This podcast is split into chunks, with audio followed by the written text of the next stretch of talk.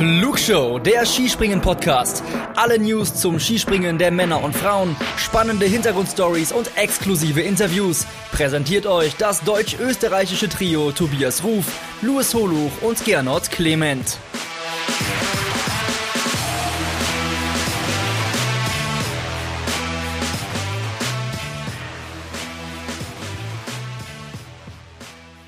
Minustemperaturen, Schneesatt und dazu noch leichter Flockenwirbel. All das hätten wir uns im Saisonverlauf das eine oder andere Mal gewünscht, aber wir hatten es tatsächlich an diesem Wochenende, nämlich in Sapporo beim Damenweltcup. Ähm, die allermeisten von euch da draußen werden es vielleicht nicht gesehen haben, aber dafür sind wir hin, äh, Flugschau da. Wir, das bin einmal ich, Luis Holoch von skispringen.com und ich freue mich sehr, dass unsere Expertin Ulrike Uli Gressler wieder mit dabei ist. Hallo Uli. Hallo, Luis. Dann lass uns doch direkt reinstarten, denn die Sache ist ja, seitdem es die Flugshow gibt, hatten wir noch keinen Weltcup äh, in Sapporo und dementsprechend auch noch nicht in Übersee. Äh, du bist aber das ein oder andere Mal da gewesen, äh, weiß ich. Ähm, wie, wie ist das denn dort? Ist das wirklich so ein großes Erlebnis, wie man sich erzählt? Ja, also für mich war die Japan-Tour immer ein Highlight. Ähm, ich glaube, ich war 2007 das erste Mal in Japan. Bei uns war das ja damals in der COC Reihe immer so die letzte Station. Das war damals eigentlich noch so das i-Tüpfelchen, wenn man dorthin fahren durfte, weil es ja meistens um nichts mehr ging. Äh, da wurden gerade auch am Anfang wirklich nur ein oder zwei deutsche Springerinnen geschickt. Äh, für mich immer toll. Ich war sehr, sehr gerne in Japan. Ich war auch sehr, sehr froh, dass ich nochmal nach Japan äh, reisen durfte, nach meinem schweren Unfall, dass ich da nochmal im Weltcup starten durfte in Zao, das, was ja die nächste Station ist. Äh, die Japaner, ein unglaublich nettes Volk, äh, natürlich eine ganz andere Welt und ja, wer hat schon die Gelegenheit, nach Japan zu fliegen? Und ich glaube, ich war zehnmal dort. Und äh, ich hoffe, dass ich vielleicht durch irgendwelche Umstände dann doch nochmal hinkomme. Vielleicht sind wir mal live vor Ort mit der Flugshow in 10, 15 Jahren. Nein, Spaß beiseite. Also ich habe da wirklich nur tolle Erinnerungen. Ähm, eigentlich eins so auch meiner Highlights, die Japanreisen immer. Ja, es wirkt immer so ein bisschen wie äh, äh, Klassenfahrt in eine andere Welt, wenn man sich das so, so vor Augen führt. Deswegen äh, sehr spannend, das auch aus erster Hand quasi zu erfahren. Und auch unsere Hörerinnen und Hörer finden diesen, diesen Kontrast sehr spannend. Vor allem, äh, wir sprechen ja hier von einer Millionenstadt, was ja wirklich fürs Skispringen sehr, sehr ungewöhnlich ist. Ähm, und es haben uns zwei Einsendungen erreicht. Einmal von Nico Piliskic, der schreibt, es war echt schön, wieder Sapporo zu sehen. Ich habe die Chance richtig vermisst. Und da der 1896 fragt dich, wie findet ihr Sapporo denn als Schanze? Also ich muss jetzt sagen, wir hatten ja ganz oft die Wettkämpfe auf der 90-Meter-Schanze, ganz lange noch. Äh, die fand ich immer toll. Aber wir hatten auch äh, die Gelegenheit, von der 120-Meter-Schanze zu springen. Wie gesagt, das war ja meistens eine Abschlusstour. Sie hatten dann meist noch so einen nationalen Wettkampf, äh, wo wir dann freiwillig mit entscheiden durften, konnten, ob wir daran teilnehmen möchten. Und ich glaube, ich habe zwei oder drei Wettkämpfe, äh, bin ich dort mitgesprungen und die Schanze ist schon sehr harmonisch gewesen, soweit ich das in Erinnerung habe. Sie steht ja doch schon länger an Ort und Stelle. Und das Profil war oder ist immer noch äh, sehr modern, wenn man jetzt auch weiß, wo die Reise hingeht. Ist, ich würde sagen, das ist jetzt keine Schanze mit irgendwelchen Tücken. Äh, die Herausforderungen in Japan das sind eben immer die Bedingungen, aber die waren ja diesmal weitgehend, gerade für japanische Verhältnisse, fair und die Wettkämpfe gingen ja auch ziemlich, liefen ja ruckellos, sage ich mal, ab.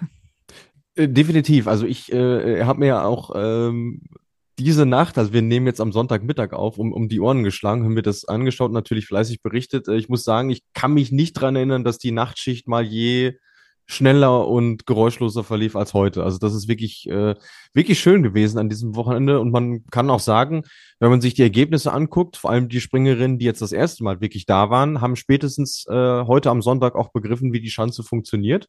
Und deswegen würde ich sagen, wir schlagen jetzt die Brücke auch zum Sportlichen. Äh, 54 Athletinnen waren am Freitag schon da und wollten eigentlich die Qualifikation springen.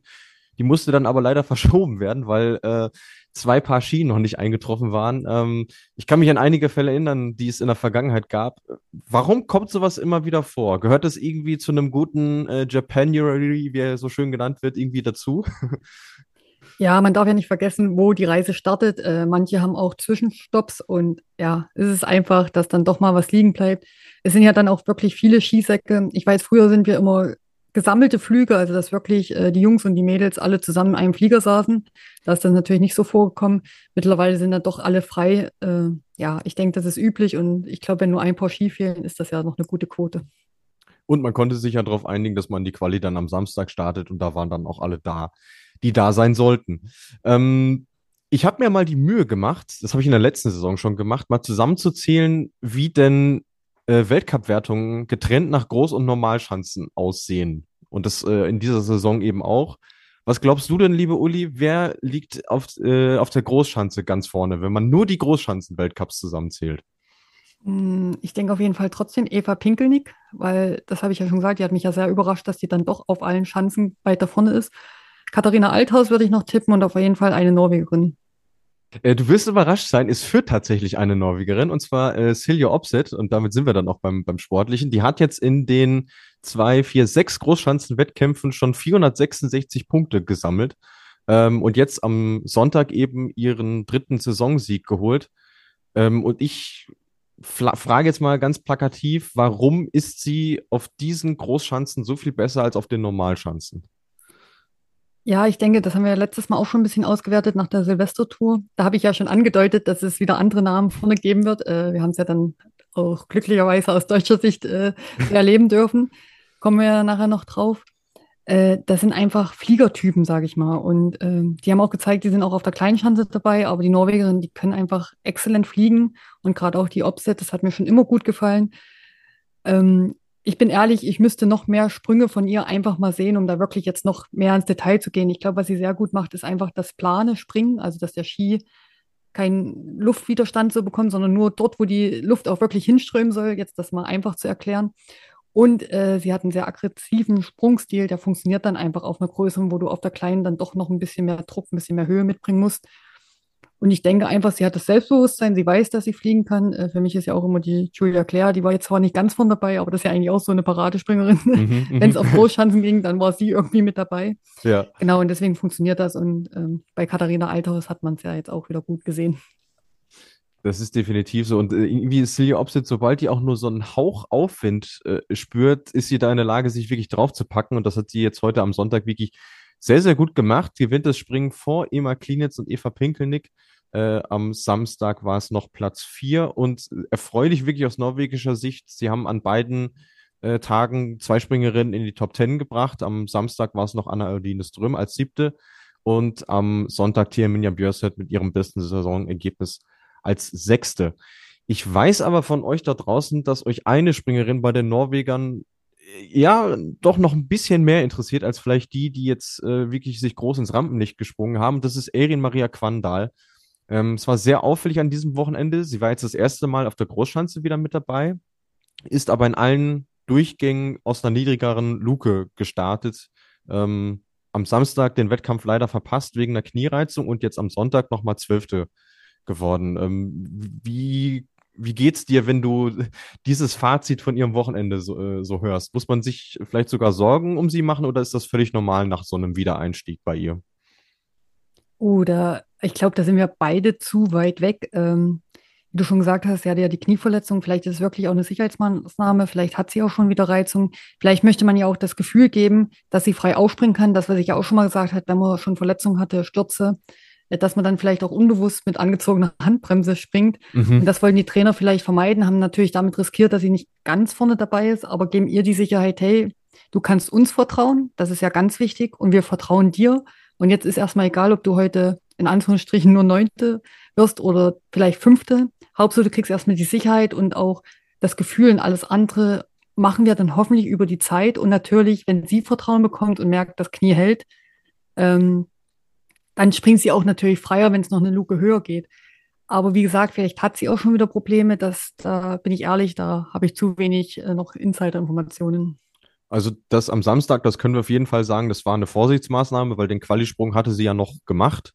Ähm, aber das Muster war wirklich in allen Durchgängen das gleiche. Äh, Trainer Christian Meyer hat den Red Button, wie er so schön heißt, gedrückt und gesagt, okay, wir gehen mit ihr, mit ihr äh, weiter runter eben. Und obwohl sie ja dann logischerweise diese 95 Prozent der Hills ja gar nicht erreicht hat, um diese Bonuspunkte zu bekommen, ist ja trotzdem sehr weit vorne gelandet. Also das spricht ja zumindest dafür, dass sie was das Springerische angeht, in einer guten Verfassung ist.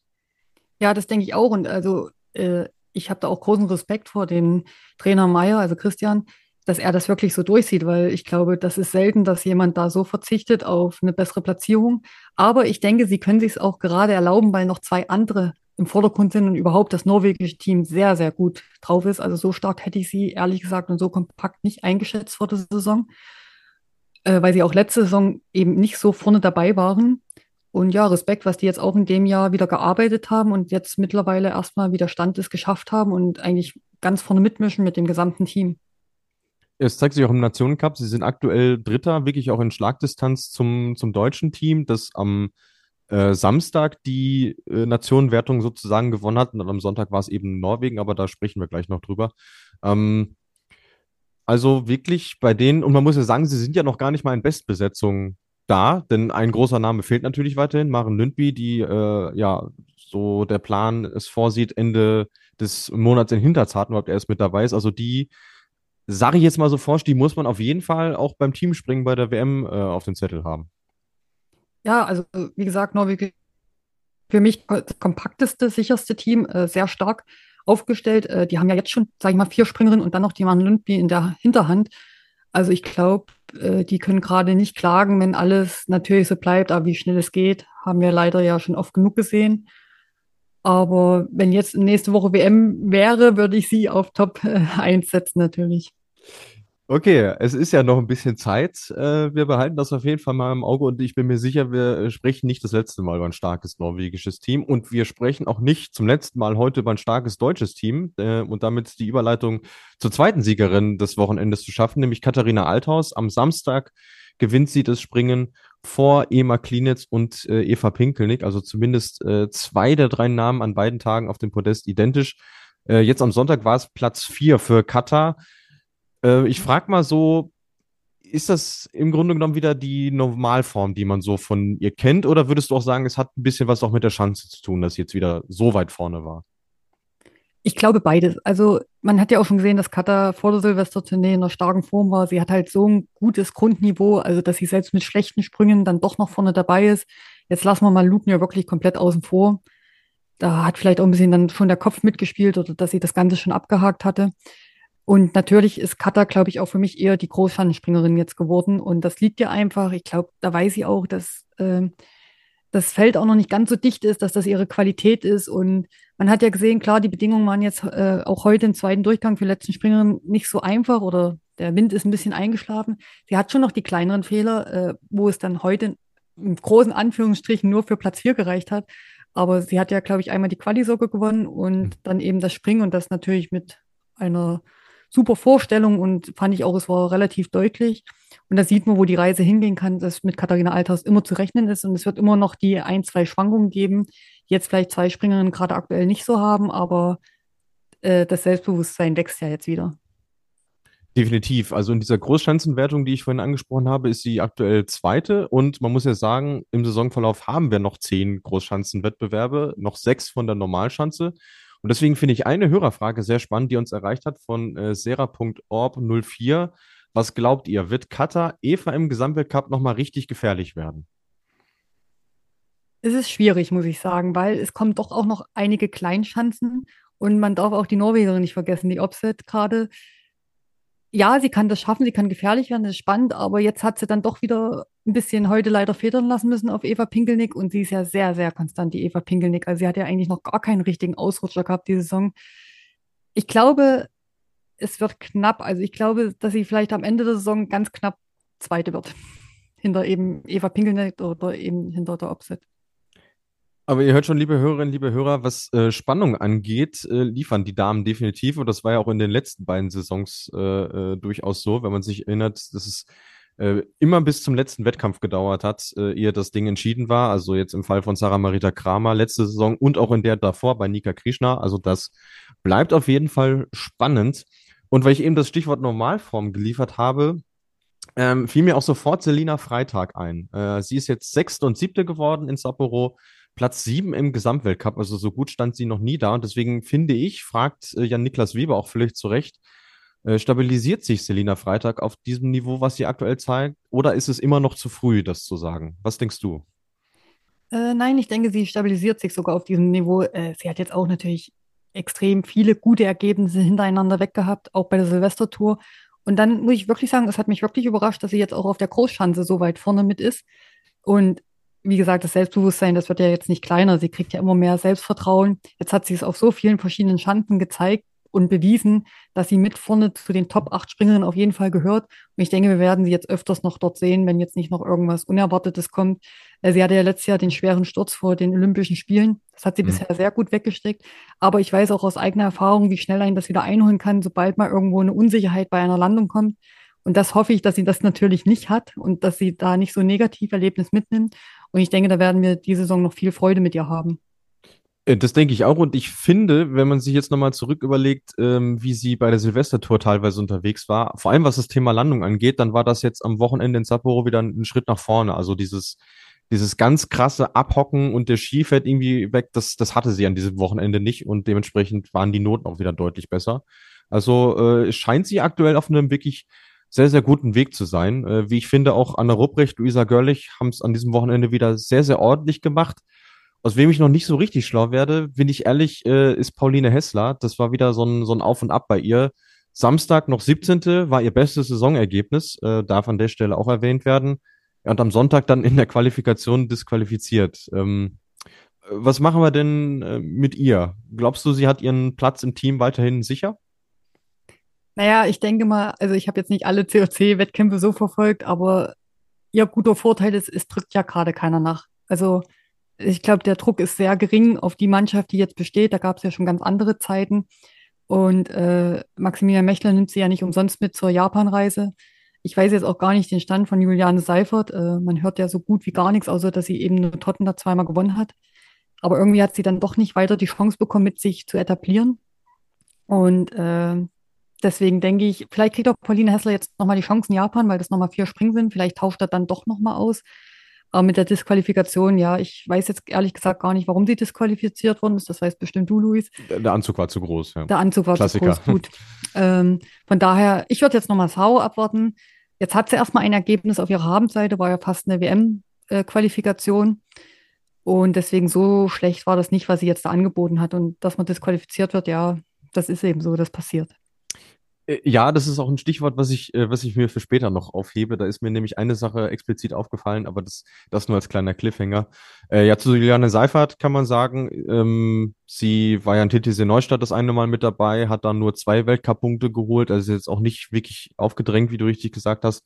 Und an diesem Wochenende ist sie Deutschlandpokal in Rastbüchel gesprungen auf einer sehr, sehr kleinen Normalschanze. Also von daher äh, wird es wahrscheinlich darauf hinauslaufen, dass wenn wir sie nochmal sehen, dann eben in, in, der nationalen Gruppe dann in der Saison. Und da gibt es ja noch zwei Möglichkeiten in, in Hinterzarten und in, in Willingen dann. Ähm, eine Springerin, die weiterhin noch fehlt mit Knieproblemen, ist leider Agnes Reisch. Deswegen war das DSV-Team nur zu fünft. Aber ähm, die Frage, die sich dann unser Hörer Sascha gestellt hat, war, ob es nicht sinnvoll wäre, im Vorfeld ein bis zwei Athletinnen mehr zu melden und mit Visa auszustatten, dass man eben nachnominieren könnte. Und ich würde die Frage sogar noch ausweiten, wie läuft denn das überhaupt generell ab? Also das kannst du aus deiner eigenen Erfahrung sicherlich äh, berichten, wie, wie weit man da überhaupt vorplanen muss bei so einer Reise. Also, ja, ist jetzt auch schon eine Weile her, dass ich aus dem Geschäft bin. äh, ich glaube, für Japan kann man das Visum vor Ort, also ich glaube, das war jetzt nicht so kompliziert, wie wenn man nach Russland, das weiß ich, das war immer sehr mhm. äh, kompliziert. Das musste man auch wirklich, glaube ich, drei Monate vorher melden, so ungefähr. Ja. Ich glaube, in Japan ist das mit dem Visum gar nicht so ein Problem. Ähm, ja, man hätte vielleicht dann doch eine Juliane Seifert mitnehmen können, da weiß ich jetzt nicht, Gründe oder eine Nachwuchsspringerin, um mir einfach die Erfahrung mitzugeben. Andererseits sind die Flüge halt auch nicht günstig und ich weiß jetzt nicht, wie finanziell stark der DSV wieder diese Saison aufgestellt ist. Es wird ja gerade auch alles teurer und vielleicht hat man sich deswegen auch dagegen entschieden. Mhm. Und äh, ja, ich, also ich bin der Meinung, man sollte ein Team immer in voller Besetzung äh, schicken. Aber die Norweger haben das auch mal jahrelang nicht gemacht. Die haben immer nur drei geschickt, habe ich nie verstanden wenn ich ehrlich bin, weil ich denke, jede Erfahrung tut einer Nachwuchsspringerin oder auch einer etablierten Springerin gut. Aber sie werden ihre Gründe gehabt haben, wie auch immer. Aber ich bin der Meinung, wenn man schon sechs Frauen, sieben, acht Frauen hatte, sollte man auch mit voller Besetzung immer äh, die Leute dorthin schicken. Ja, da bin ich ganz bei dir und man hat es ja äh, bei den allermeisten Nationen äh, an diesem Wochenende auch gesehen. Das, das wurde auch gemacht, deswegen war das Starterfeld auch ganz gut besetzt. Und das wird wahrscheinlich im Saisonverlauf auch so bleiben. Und äh, ja, die, die jetzt erstmal in Japan sind, die werden dann auch am nächsten Wochenende logischerweise am Start sein. Äh, Grüße gehen raus an der Stelle an unseren Spätzle Gernot Clement, der uns hoffentlich nicht böse sein wird, dass wir über Österreich heute ein bisschen äh, schneller drüber huschen. Ich meine, so viel Neues gibt es da jetzt nicht. Eva Pinkelnick, hast du eben schon gesagt, die liefert und liefert in, in nur einem Springen dieser Saison nicht auf dem Podest. Ähm, sehr erfreulich war noch äh, der fünfte Platz von Chiara Kreuzer am Samstag. Aber eine Springerin äh, beschäftigt die Leute da draußen natürlich trotzdem und das ist Sarah Marita Kramer. Am Samstag wollte es wieder nicht so richtig laufen, nur Platz 12. Dann am Sonntag eigentlich einen sehr guten Sprung gemacht, aber auch da wieder war der Anzug äh, zu groß. Ähm, wie siehst du ihre Situation aktuell? Es ist ja jetzt doch ein bisschen her, seitdem sie wirklich ein richtiges Top-Ergebnis abgeliefert hat. Ja, äh, also erstmal muss man sagen, die letzten zwei Jahre waren ja Wahnsinn von ihr. Ne? Das waren ja wirklich Fabeljahre. Mhm. Sie hatte auch viel Pech in den zwei Superjahren, das muss man auch sagen. Und sie wird ja trotzdem regelmäßig Zehnte, Elfte. Also sie ist ja jetzt nicht ganz, ganz weit weg. Aber es läuft einfach nicht so rund. Und ich glaube, das ist auch normal. Äh, wir sehen das auch bei den Männern. Da nehme ich nur Ryo Kobayashi. Ähm, letztes Jahr alles dominiert, dieses Jahr puh. Also es sind mhm. dann manchmal Kleinigkeiten, die einfach den Sprung anders laufen lassen, was für uns gar nicht so ersichtlich ist. Vielleicht sind die Kraftwerte auch nicht ganz so optimal. Äh, vielleicht hat sie auch nicht den optimalen Schuh gerade. Und natürlich, wenn man dann nicht das Aha-Erlebnis hat, äh, wird man ja auch irgendwann, sage ich mal, verkrampfter. Dass sie natürlich jetzt disqualifiziert worden ist, ist natürlich umso schade, gerade wenn sie den guten Sprung hatte. Äh, ja, was ich noch kurz sagen wollte, auch zur, also zur Marita nochmal abschließend so verkehrt ist es nicht. Und ich denke, wenn sie vielleicht jetzt irgendwo nochmal ein super Ergebnis hat, dann kann der Knoten auch mal aufgeben, weil sie jetzt nicht, sie ist ja nicht 25., 30. und springt da jedes Mal so um den zweiten Durchgang mit. Das darf man ja auch mal nicht vergessen. Aber wir und auch sie ist natürlich sehr, sehr verwöhnt von den letzten zwei Jahren. Dann würde ich noch sagen zur Chiara Kreuzer. Ich glaube, die kommt immer besser in Fahrt. Gerade der zweite Sprung heute mit 128,5 Meter. Äh, die würde ich sogar noch, also ich denke mal, die greift nochmal vorne an und über wen wir eigentlich sehr, sehr wenig reden, aber was vielleicht diesmal ein kleiner Lichtblick war, war die Jacqueline Seifritzberger, dass sie wenigstens mal 21 war, weil sie kämpft ja auch ganz schön.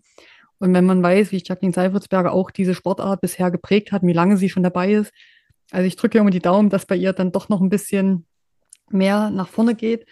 Und da sind wir wieder bei dem Punkt, wie schön wäre es dann, wenn wir jetzt ein Teamspring hätten, weil genau solche Springerinnen, die jetzt so ein bisschen ihre Form suchen, gar nicht so schlecht sind, und dann vielleicht mit dem Team Platz 1, Platz 2, Platz 3 belegen, äh, dann so einen Glücksmoment mal haben, also auch einfach mal belohnt werden für ihre Arbeit, da kann mhm. dann auch viel passieren. Und das ist natürlich diese Saison leider nicht so gegeben.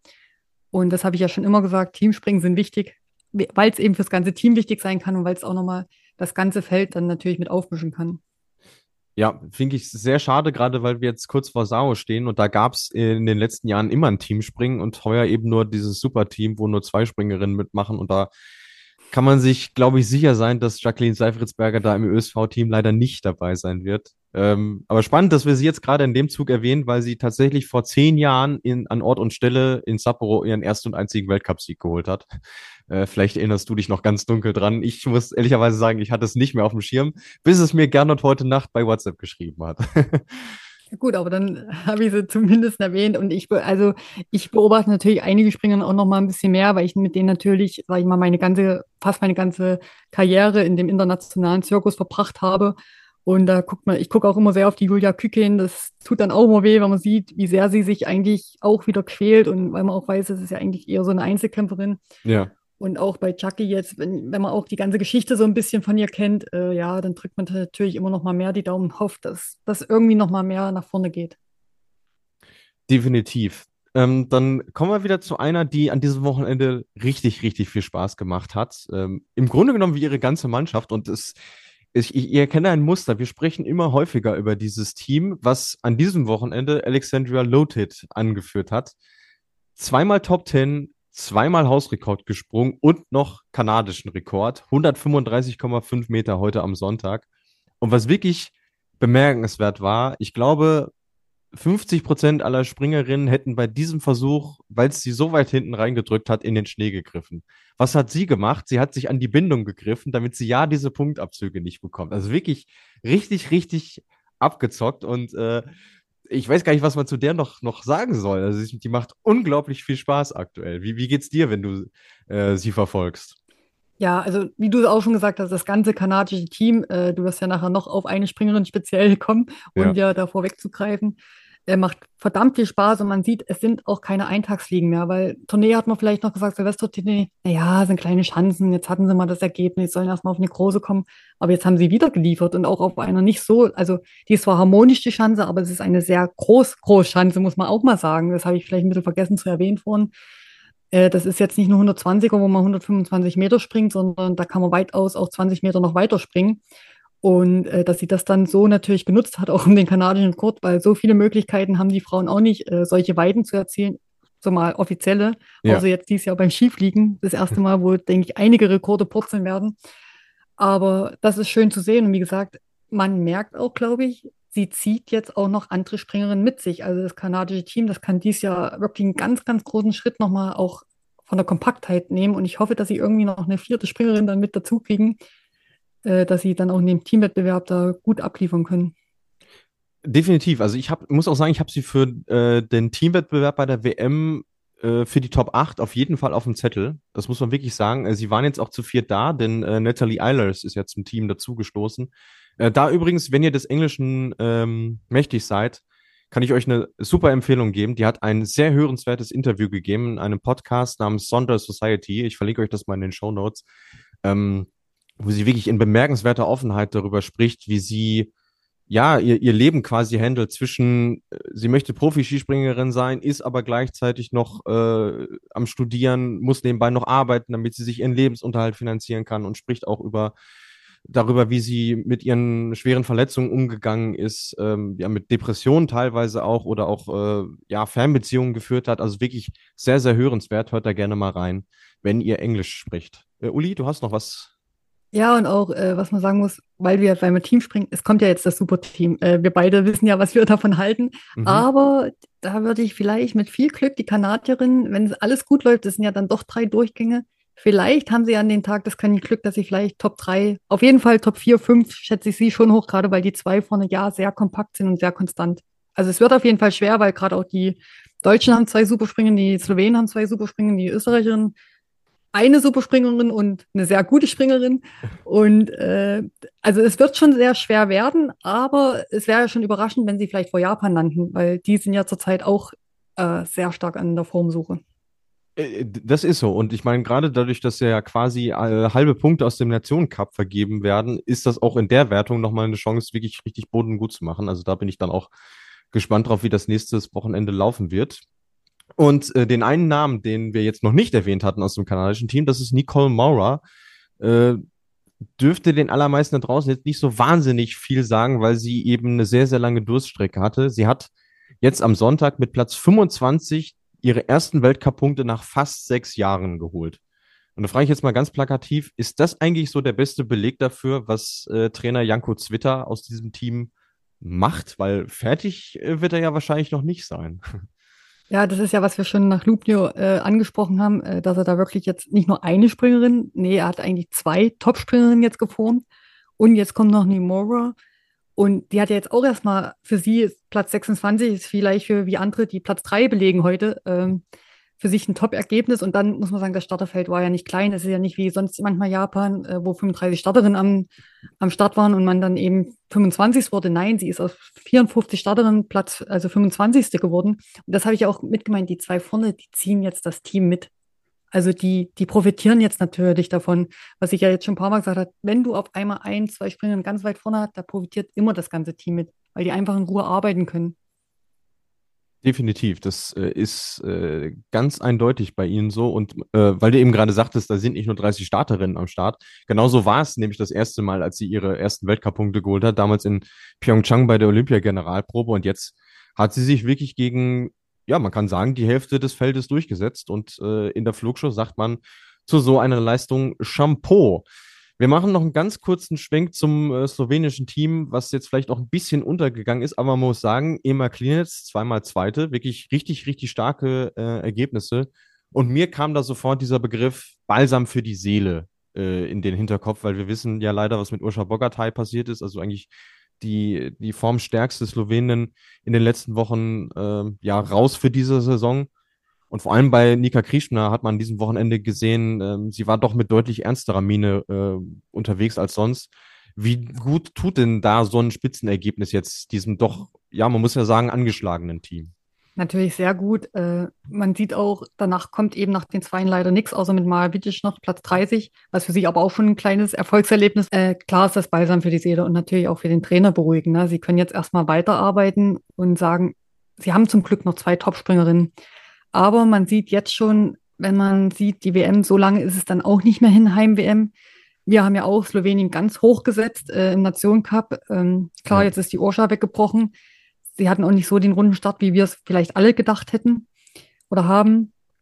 Ähm, aber für die wird es natürlich im Team extrem schwer. Sie haben jetzt wirklich nur noch die zwei, aber die zwei liefern dafür in einem sehr, sehr hohen, extrem hohen Niveau.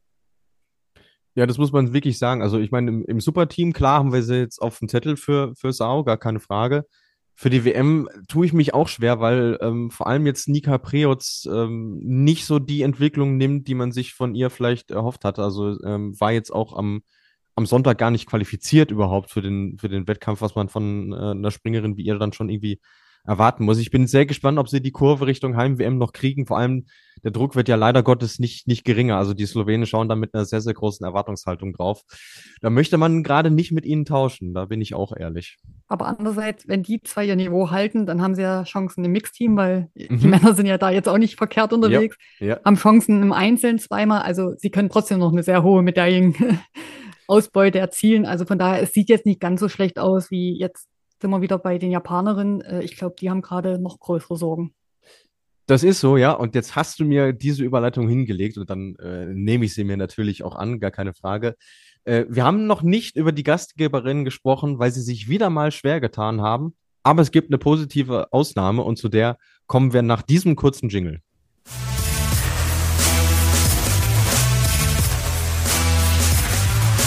Die Flugshow präsentiert den Adler des Wochenendes. Ja, die Adlerin der Woche ist aktuell die formstärkste Japanerin, das muss man wirklich so sagen. Und genau das konnte sie an diesem Wochenende auch mit zwei neunten Plätzen untermauern. Beides Male war sie äh, beste Japanerin an diesem Wochenende. Und äh, die Rede ist von Yuka Seto. Und ich finde, gerade wenn man sich das jetzt nochmal verdeutlicht, dass sie die beste Japanerin an diesem Wochenende war, ist es schon so, sie, sie schwebt schon so ein bisschen unter dem Radar, oder? Ja, auf jeden Fall. Aber man muss sagen, die Sarah Takanashi war jetzt halt auch oft beste Japanerin. Die hat dann doch irgendwie noch probiert, die Fahne nach oben zu halten. Aber ich sage mal, sie haben ja auch mit Seto, mit Sarah und auch mit Ito, die sind ja oft regelmäßig Top 10, Top 15. Die haben ja schon drei, die irgendwo kompakt springen, aber es fehlt halt doch ganz schön viel nach vorne. Und für sie wäre es halt auch balsam für die Seele, gerade wenn sie es auch jetzt natürlich noch zu Hause schaffen würden, irgendwo mal das richtige Top-Ergebnis zu erzielen. Vielleicht schaffen sie es in Sao, ist dann doch eine kleinere Chance, liegt ihnen dann vielleicht doch noch mal ein bisschen besser. Aber es ist schwer. Aber ich denke, die Japanerin ist wirklich das Verhängnis geworden mit der Disqualifikation bei den Olympischen Spielen. Und dann wurde ja Sarah Takanashi nochmal im Sommer Grand Prix disqualifiziert. Mhm. Also ich glaube, es probiert ja jede Nation auszureizen, nach wie vor, was Anzüge betrifft, Material. Äh, äh, wer genauer hinschaut, sieht auch, was ich meine, ohne jetzt irgend mit jemandem um den Finger zu zeigen. Aber ich glaube, die Japanerin sind gerade eher das Gegenteil. Sie reizen eher zu korrekt aus, sage ich mal. Und äh, wir wissen alle, was schon mal einen Zentimeter mehr machen kann auf der Fläche. Und ich glaube, dass sie da äh, sich jetzt selber sehr einengen, sehr einschnüren insgesamt, weil sie das einfach auch von ihrer Mentalität, auch vom Verbandswesen äh, schwer nochmal erklären können, wenn sie wieder disqualifiziert werden würden wegen Material. Und ich glaube, wie gesagt, ich denke fast, sie machen es gerade zu exakt. Ähm, man müsste auch mal live vor Ort sein, um das wirklich dann auch zu, zu bestätigen, muss ich auch ehrlich sagen. Ich habe ja auch nur wenige Fernsehbilder gesehen. Und ich glaube, das schwebt so ein bisschen über ihren Köpfen, äh, ja nicht disqualifiziert zu werden. Und ja, jetzt waren eben die Ergebnisse auch nicht so, wie sie sein sollten. Und ja, es ist, glaube ich, schwierig, da jetzt wirklich weit, also man muss natürlich weiterarbeiten, weitermachen, aber dem fehlt jetzt einfach mal das super Erlebnis. Und ich glaube, auch im Superteam wird es verdammt schwer. Mhm, das, äh, da bin ich vollkommen bei dir. Ähm, weil du jetzt dieses, dieses Thema Anzug äh, erwähnt hast, äh, komme ich jetzt zu der Auffälligkeit, die ich vorhin schon mal kurz äh, angeteasert habe. Es war wirklich äh, bemerkenswert an diesem Wochenende. Es sind gleich sechs Springerinnen disqualifiziert worden, weil der Anzug zu groß war. Und damit genauso viele wie in der bisherigen Saison zusammen. Und deswegen habe ich mir dann die Frage gestellt, Ist es Zufall, dass das ausgerechnet in, in Sapporo passiert oder gibt es dafür eine logische Erklärung aus deiner Sicht? Ähm, nein, vielleicht sagen sie auch jetzt, weil es wurde ja auch sehr stark kritisiert, dass vor den Olympischen Spielen so gut wie gar nicht disqualifiziert worden ist und dann auf einmal peng, peng, peng, peng, peng. Mhm. Und dass sie jetzt zeigen, die FIS, wir lassen uns trotzdem nicht auf der Nase tanzen und fangen jetzt schon rechtzeitig an, um euch auch vorzuwarnen und wo die Reise eben wieder zur WM hingeht. Und so ist es ja auch richtig, ähm, dass man was findet und wenn man jemanden disqualifizieren möchte, ich glaube, man findet immer was. Das ist, weil es gibt so viele Messpunkte und ich weiß ja jetzt auch nicht, was bei der einen der Schritt, was bei der einen wirklich viel zu weit. Also es gibt schon Anzüge, wo ich denke, dass die bisher so durchmarschiert sind. Respekt. Also dann stellen sie sich wirklich gut hin. Ja. Äh, genau. Und das ist vielleicht schon so ein bisschen wieder der erste Warnschuss auch von der FIS. Leute, guckt genau, wie ihr eure Anzüge schneidet, wie die sitzen. Ich muss nur sagen, es ist natürlich verdammt schwer, wenn es natürlich wieder in so einem Land passiert, weil wir wissen alle andere äh, Watt, Voltzahl, Steckdosen, also es funktioniert nicht jede Nähmaschine. Äh, das war in Japan immer schwierig, dann noch Anzüge umzunehmen. Das muss ich mal an dieser Stelle auch sagen. Klar, die Japanerinnen haben das auch immer, wenn sie in Europa sind, aber ich glaube, die sind da einfach schon anders vorbereitet über die Jahre, weil sie auch so lange immer in Europa sind. Mhm. Aber jede Nation kann sich das eben auch nicht leisten. Dann fängt schon wieder an, wo kriege ich die Nähmaschine her, wo kann ich mir das leihen? Und das war immer, also gerade wenn man dann doch so weit weg ist, äh, nicht so einfach. Weil man kann ja auch nicht sagen, jetzt fahre ich noch in der Woche nochmal zu der Firma X und macht nochmal einen neuen Anzug. Ne? Das haben dann nur die Japanerinnen eben die Möglichkeit, wenn überhaupt. Ja. Aber sehr spannend, dass du das ansprichst und deswegen äh, sind wir dir auch so dankbar dafür, dass du äh, quasi Teil unseres Teams bist, weil genau das sind ja Einsichten, die wir, die noch nie in Japan gewesen sind und auch vom Thema Anzug jetzt nur begrenzte Ahnung haben, wirklich nicht haben. Von daher äh, danke für diesen, für diesen Input. Das war mir auch äh, neu, dass das tatsächlich äh, so, so ein Thema ist, äh, was das Material angeht. Und was dann ab Donnerstag Thema sein wird, ist äh, SAO. Das Stichwort ist jetzt das ein oder andere Mal schon gefallen. Äh, die nächste Station im Japanuary. Was kannst du denn uns und den Hörerinnen und Hörern über die Schanze und die Gegebenheiten in Sao sagen, liebe Uli? Also die Schanze habe ich geliebt. da habe ich auch immer meine besten Ergebnisse gemacht. Ich bin immer sehr gerne nach Sao gereist. Äh, am Rande ist es natürlich für uns die letzten Jahre, also gerade die sich doch ein bisschen Gedanken machen, ein bisschen auch weiterblicken, schwierig gewesen, weil Fukushima ist nicht so weit weg von Sao. Man kann das gerne sich mal auf der Karte angucken. Wir sind ja teilweise wirklich mit dem Zug an Fukushima vorbeigefahren. Mhm. Das war dann damals ein bisschen schwieriger, die letzten Jahre für uns, aber andere sehen das ganz locker und leben das so. Aber sonst, äh, Publikum war immer super in Sao. Äh, was ein bisschen erschwerend war auch die letzten Jahre, das Hotel ist halt in der Stadt und die Schanze ist sehr weit weg von der Stadt. Also es ist ja im Skigebiet, man ist immer eine Dreiviertelstunde mit so einem Sammelbus gefahren. Das ist auch die Besonderheit in Japan, das wollte ich vorhin nochmal sagen. Äh, die Nationen halten da vielleicht mehr zusammen, weil du wieder auf einmal sitzt mit allen Nationen in einem Bus, sonst fährt ja jeder mit seinem kleinen VW-Bus dahin. äh, da macht man wieder viel gemeinsam und äh, hat auch wieder vielleicht mal mehr Kontakt zu den anderen Springerinnen, was ich andererseits manchmal sehr schön fand. Die Trainer haben es vielleicht manchmal nicht so gern gesehen. Ja. Äh, ja, und das ist natürlich, das sind sehr, sehr lange Tage in Zau, das muss ich auch sagen. Ähm, so ein Tag zieht sich und du hast auch nicht die Chance, wenn du erst ähm, mit Startnummer 50 dran bist, du musst genauso meistens rausfahren wie Startnummer 1 äh, weil es sehr schwierig ist, das dann so zu takten, auch für die Veranstalter. Und ähm, das ist sehr kräftezehrend. Und äh, du weißt es ja aus eigener Erfahrung, man hat auch schon vier Stunden gewartet und im Endeffekt ist nichts passiert oder ein Durchgang wurde durchgepeitscht. Aber wie gesagt, ansonsten habe ich sauer gemocht. Harmonische Schanze, äh, mitten im Skigebiet. Das war immer, früher hatten wir das Hotel am Skihang. Da sind wir einmal mit unseren Skiern quer drüber gelaufen. Heutzutage gar nicht mehr vorstellbar. ja, und von daher, äh, ich denke, die meisten Springerinnen freuen sich drauf ich freue mich auch drauf. Es sind ja wieder drei Wettkämpfe und ja, mal gucken, wer dann da vorne ist. Und es ist auch eine relativ größere 90er, ne? Also man kann schon an die 100 Meter springen. Also ja. da ist nicht bei 90 Schluss und das ja. ist dann auch natürlich nicht unbedingt die Kleinschanze mehr in dem Sinne. Völlig richtig, ja. Und ich, ich, also zumindest ich habe so den Eindruck, seitdem sie die Wettkämpfe auf äh, die äh, späten Nachmittagszeiten gelegt haben bei sich in, in Japan, ist es vom Wetter her doch ein bisschen besser als früher, wo es bei uns teilweise auch wieder mitten in der Nacht war und wir dann wirklich, also ich kann mich an eine Nachtschicht erinnern, da haben wir, glaube ich, da sollte der Wettkampf um zwei Uhr starten und um halb sieben saßen wir immer noch hier. Also das war, das war nicht schön. Äh, die Zeiten für euch da draußen sind an diesem Wochenende, ja, einigermaßen gut machbar. 9.30 Uhr am Donnerstag bereits die Quali. Um 9 Uhr dann am Freitag der Wettkampf. Um 9 Uhr dann die Weltcup-Premiere des Superteams. Und das wird natürlich dann in der nächsten Ausgabe wirklich im Fokus stehen. Und das äh, zweite Einzel dann am Sonntag um 8 Uhr. Lieber Uli, wenn du sonst nichts mehr auf dem Zettel hast, würde ich sagen, wir machen es zu für heute. War wieder eine sehr schöne Aufnahme mit dir, hat großen Spaß gemacht. Ja, mir ging es genauso. Vielen Dank. In Japanisch, Arigato. Sehr gut, Und wenigstens eine von uns, die Japanisch kann. ich sage mal so, die vier wichtigsten kann ich. Sehr gut. Sehr gut. Ja, ich belege dann äh, bis zum nächsten Wochenende noch einen Crashkurs und dann äh, habe ich das dann auch drauf. Äh, für euch da draußen noch der Hinweis, äh, wenn ihr Fragen, Anmerkungen, Wünsche, was auch immer habt, schreibt uns gerne bei Facebook und bei Instagram, da sind wir für euch erreichbar. Und wenn ihr auf Instagram vorbeischaut, dann werdet ihr auch sehen, dass es wieder die ein oder andere schöne Grafik gibt und in diesem Zusammenhang noch ein fettes Dankeschön an den lieben Basti, der uns diese Grafiken immer bastelt. Ihr findet ihn unter Shutterspeed-AFP auf Instagram. Äh, folgt da gerne mal. Das ist wirklich sehr, sehr cool, was er da für uns macht. Und äh, ja, wir freuen uns, dass auch er uns da so ein bisschen unter die Arme greift. In diesem Sinne, wir hören uns in der nächsten Woche wieder, dann auch wieder mit dem Rückblick auf den nächsten Herrenweltcup. Der findet am nächsten Wochenende in Zakopane statt. Und ja, bis dahin wünschen wir euch eine gute Zeit, bleibt gesund und wie immer gilt, fliegt, soweit es geht.